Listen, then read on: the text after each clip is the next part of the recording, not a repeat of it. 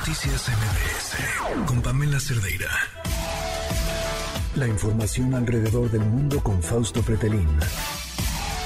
Fausto, ¿cómo estás? Hola Pamela, gusto en saludarte, muy buenas noches, muy bien, ¿y tú?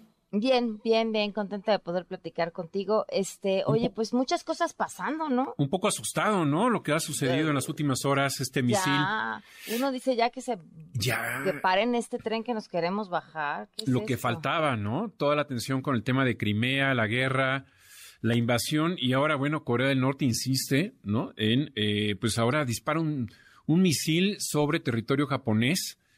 Eh, alerta el gobierno, el primer ministro de Japón alerta, eh, pues, eh, a la población precisamente en dos, en localidades por las que de alguna manera quizás pasaría ese misil.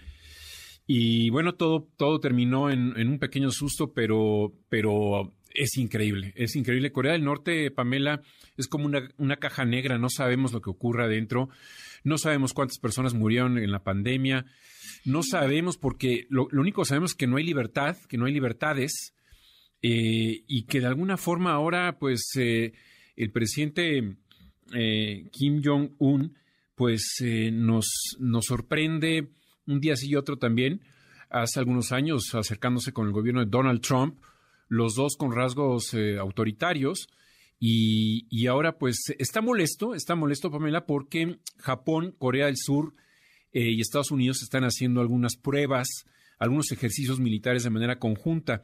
Hace algunos meses viajó eh, el presidente Biden a Asia para acercar a Japón con Corea del Sur, dos países eh, que tienen rivalidades históricas en términos bélicos, por supuesto, y que ahora pues han ido acercando posturas, eh, sobre todo eh, cuando se trata de un enemi- enemigo común, en este caso Corea del Norte, y por esa, por esa razón, el presidente de Norcorea eh, ha decidido pues eh, acompañar estos acercamientos de estos tres países, de estos ejercicios militares con pues con su lenguaje, es el único lenguaje que conoce, que es el de las armas, el de los misiles, el de las pruebas. Eh, pues la gran tensión es si va a desarrollar el arma nuclear o no. Eh, y ese es yo creo que el, el- el motivo que este día pues eh, le hizo disparar este misil, Pamela. ¿Y, qué le queda a Japón entonces? Bueno, pues mira, eh, Japón acobijado con Estados Unidos está eh, de alguna manera pues eh, acercando, como dije hace unos momentos, con Corea, Corea del Sur. Mm. Y esto, eh, pues hay que ver que Japón y lo mismo Corea, pues bueno, están en zonas eh, muy vulnerables eh, con el tema de Corea del Norte, pero también con Rusia. Japón también tiene algunos eh, problemas eh, fronterizos con Rusia. La situación, pues sabemos muy bien, de entre Occidente y Rusia pasa por mal momento. Japón no es la excepción. Ha tenido algunos eh, roces en las últimas semanas por este tema. Lógicamente no comparado con el tema de Ucrania, pero eso habla de que la región está eh, con mucha pólvora y pues eh, trata Estados Unidos de, de- acercarse.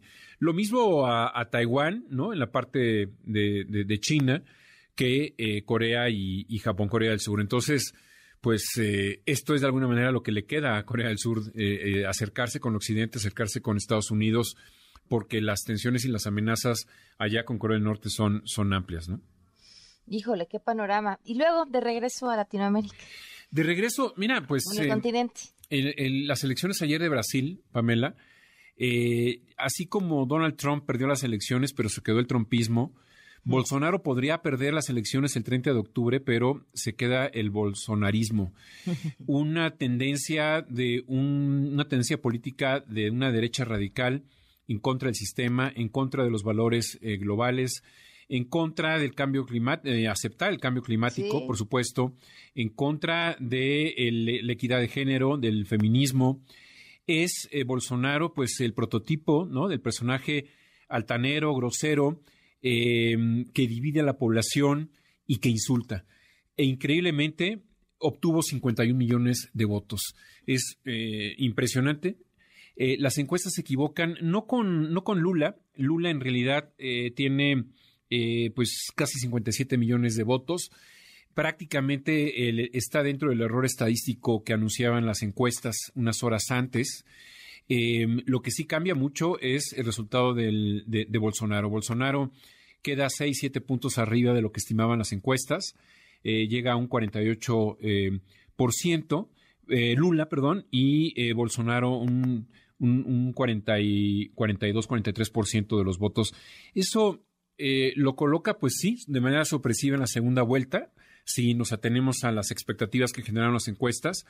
Pero lo más preocupante, eh, por lo que digo que se queda el bolsonarismo, es los resultados que obtuvo en el Congreso y en la Cámara de Senadores. En el Congreso eh, tiene prácticamente 100 escaños, de algo así como 500, 513.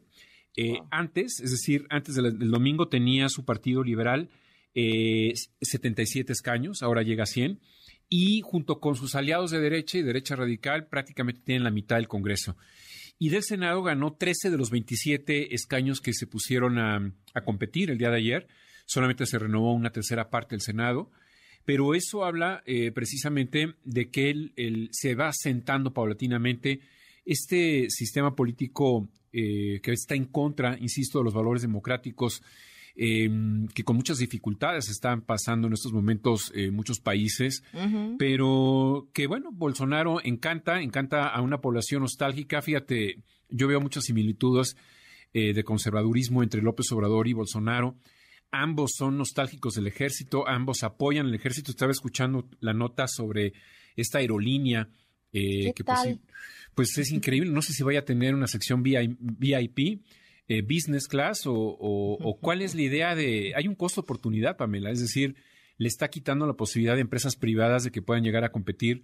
Por que ya se dedican a eso. Y que ya se dedican a eso y que han llevado muchos, han tenido muchos años en, pues en entrenar y en capacitar a su gente, ¿no? Claro. Eh, pero bueno, son de alguna manera pues esas similitudes, ¿no? La, eh, Bolsonaro en realidad, fíjate, él amenazó la semana pasada de que si no dejaban a los suyos, a sus seguidores, llegar con, a las casillas con la camiseta de la selección brasileña, iba a mandar al ejército para cerrar la casilla.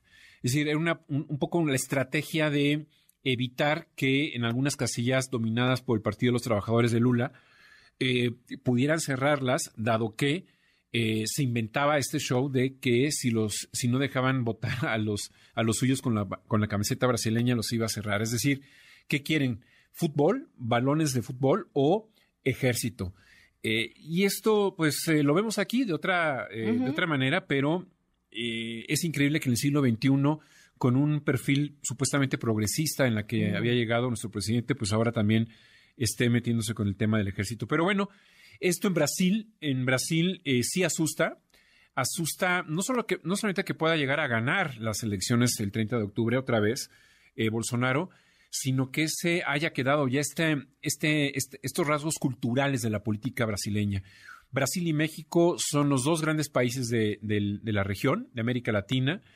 Ambos compiten, ambos eh, de alguna manera se pelean por el protagonismo, pero fíjate, curiosamente, los dos presidentes son etnocentristas, son personajes que no se miran más allá del ombligo, no, no, no quieren eh, de alguna manera participar como líderes dentro de la región, están esperando, en el caso de López Obrador, a Lula para que sea Lula nuevamente el que dirija este concierto de las izquierdas en América Latina.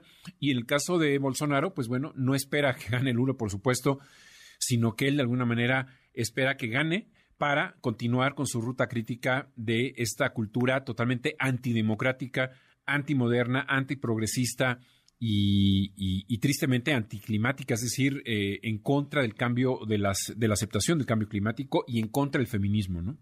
Oye, a ver, eh, ¿tú qué crees? ¿Que el mundo sea cíclico y que pues, regresemos a tiempos oscuros porque es lo que nos toca y después otra vez a levantar?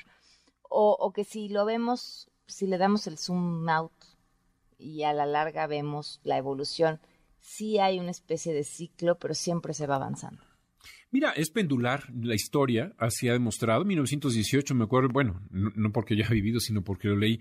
En abril de, 1918, Alemania dio un, un golpe militar en Ucrania. Eh, es algo que no se ha hablado mucho del tema, pero justo la semana pasada, cuando estaba platicando con el embajador de Alemania, eh, hablaba ahora de las circunstancias que tiene su país en el Parlamento, si se lleva o no eh, eh, material pesado, militar eh, pesado a, Ucrania. Pero contestando tu pregunta, yo creo que son, es, pendular, ¿no? Es, es cíclico esto. Estamos pasando un momento difícil. Hoy mismo en la tarde, cuando tú también escuchabas esta noticia de este misil norcoreano, habla de un mundo muy vulnerable, de unas alertas que están presentes en el día a día y que si tú lees el, texto de Vladimir Putin, el discurso de la semana pasada, eh, cuando anuncia la gran movilización y sobre todo cuando anuncia eh, las anexiones de estos cuatro territorios en, el este de Ucrania, dice algo muy importante, dice, hay que destruir el sistema eh, actual en donde en Occidente domina Estados Unidos. Es decir, hay un objetivo muy claro que se llama la destrucción y pasa posiblemente por la, fisura o la destrucción de la propia Unión Europea, que era la apuesta de él desde que inicia esta invasión a Ucrania. Eh, y habla de que debemos estar muy atentos, muy atentos sobre la defensa de la Carta de Naciones Unidas, de los valores de, Occidente, de las libertades que se han ganado eh, con, mucho, con mucho esfuerzo en país en país y que de alguna manera pues llegan estos personajes eh, a, amenazar nuestras libertades. Y yo creo que es una llamada de atención no solamente para algunos países, sino para todo el mundo, incluyendo a México, de qué tan fácil es, en el caso de Brasil, votar y darle una cantidad impresionante de votos a un personaje como Bolsonaro. Ya había pasado con Donald Trump. Gana en Italia también eh, Giorgia Meloni de la extrema derecha, en donde también eh, va en contra de los valores establecidos. Y eso, eh, pues, habla de que podemos estar en el preámbulo de un capítulo eh, obscuro en términos de las relaciones internacionales, eh, cuyo final no sabemos cómo, cómo se dé y cuándo se dé. Lo único que sabemos es que hay que defender, pues, lo que tenemos, lo poco o mucho que tenemos, porque vale la pena, vale la pena cuidar estas instituciones democráticas que a veces se destruyen con una enorme facilidad y sobre todo con un enorme placer. Pamela. En Reino Unido lo que están viviendo esta semana que pasó, los graves errores de la nueva primera ministra. Yo te hablaba hace 12 o tres semanas sobre su perfil eh, y lo que vimos, cómo llega y trata de hacer algo muy similar a Margaret Thatcher, pero sin saber cómo hacerlo, es decir, bajar impuestos y eh, pues ofrecer ayuda a una buena cantidad de la población, pero sin saber de dónde va a sacar ese dinero. No, no se sustentó en una eh, consultoría financiera internacional en donde le diera fe eh, y, confianza a los inversionistas y su moneda se cayó, se cayó y, viene, como yo dije hace un mes aquí, eh, desde el 2016 con el Brexit. En Reino Unido, en los últimos seis, siete años, ha sido un desastre, auténticamente. Pasó a ser un país integrado por, la, por Europa a un país totalmente aislado, pero no por culpa del mundo, sino por culpa de los propios británicos. Claro. Híjole, sí es que es, lo, que haces con, la, con el hartazgo, ¿no? Eh, para, para bien o para mal, y yo creo, tratando de reflexionar, porque veía, eh, por un lado, eh, las mujeres en Irán con un otro tipo de hartazgo. Sí. Y por otro lado, eh, las decisiones de los países, de los ciudadanos de ciertos países con un hartazgo de un sistema al que no le ven un solo beneficio. Y creo que, o sea, si a lo mejor estoy acomodando la realidad a mi discurso, pero, pero me parecía que la gran diferencia era qué haces con el hartazgo. Eh, lo tomas en tus manos y decides cambiarlo o esperas que cualquier bufón llegue a resolverlo. Hay que trabajar para, para evitar que el hartazgo llegue a un, a un escenario límite, ¿no? Eh, fíjate, Brasil eh, tuvo 660 mil muertos durante la pandemia.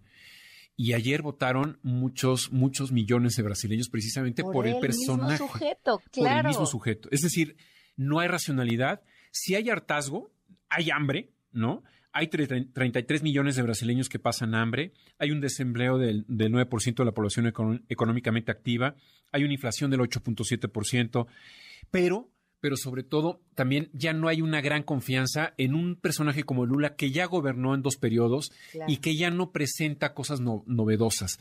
Ahora su gran defensa, que hay que decir lo que no es poca, es los valores democráticos. Creo que eso es eh, lo que lo que tendría que defenderse en su persona, es decir, el que ondee los valores de la, tolerancia, de la democracia, en estos momentos es muy importante en Brasil. Pero sí, el hartazgo eh, hay que saberlo canalizar, cómo encontrar ese diagnóstico y cómo de alguna manera revertirlo, ¿no? Eh, en parte fundamental es la educación, pero sobre todo las decisiones a corto plazo tienen que estar vinculadas con el trabajo eh, y con las expectativas de crecimiento de la población.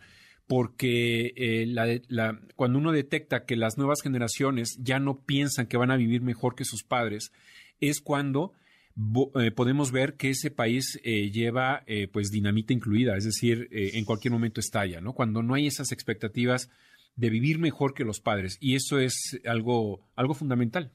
Mm, qué, buena frase. Pues Fausto, como siempre, muchísimas gracias. Pamela, te mando saludos, muy buenas noches y buena semana. Noticias MBS